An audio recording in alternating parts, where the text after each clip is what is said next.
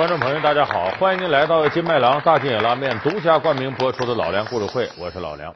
我们现在有很多朋友非常喜欢看呢和这个间谍谍报有关的这样的影视剧啊、小说。那么这间谍干的什么活呢？很多人呢都注意了第一样活，就是把这个真情报啊，敌人的真情报带过来。其实间谍还有很重要的第二项活，就是把自己方的假情报送过去。这两件事是同等重要的。那么这两件事对间谍就有基本要求，就是你做间谍的，首先你的智慧，第二个是你的演技，再有第三个就是怎么能保证你的智慧和演技稳定的发挥呢？你得有胆量。遇到事儿你怕了，一怕了心就乱了，那么你这个演技和智慧就发挥不出来了。那么我们这个系列是给大家说三国时候这些事儿。《三国演义》啊，波澜壮阔的这么幅历史画卷当中，无数次的战争，其实归结起来也是一场间谍大战。咱们今天就给大伙说说《三国演义》里边这些间谍是怎么体现智慧、演技、胆量这三要素的。蒋干道书历史的真相又是如何？演技爆表，谁是三国的明星特工？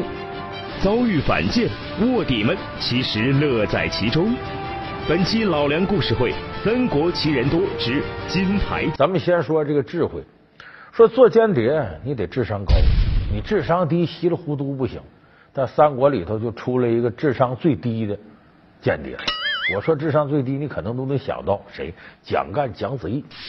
这蒋干盗书是历史上很有名的一件事儿。说这蒋干呢，是这个曹操手底下的谋士。年轻的时候呢。他和这个江东的水军都督周瑜啊是同学，俩人同学时候啊就挺好，关系不错。这时候呢，曹操呢，哎，带着这个八十多万兵丁啊，要和这个孙权打仗，会战赤壁。虽然说从兵力上来讲呢，曹操比这个孙刘联军呃实力要大得多，但问题是呢，北人不习水战，来到长江这费劲打仗。这时候呢。蒋干就说了：“启禀丞相，在下与周瑜自幼便是同窗，交情甚厚，愿凭三寸之舌说服周瑜归降朝廷。”蒋干，你若能说服周瑜来降，便是我大胜东吴的第一功，就如同当初许攸教我乌巢结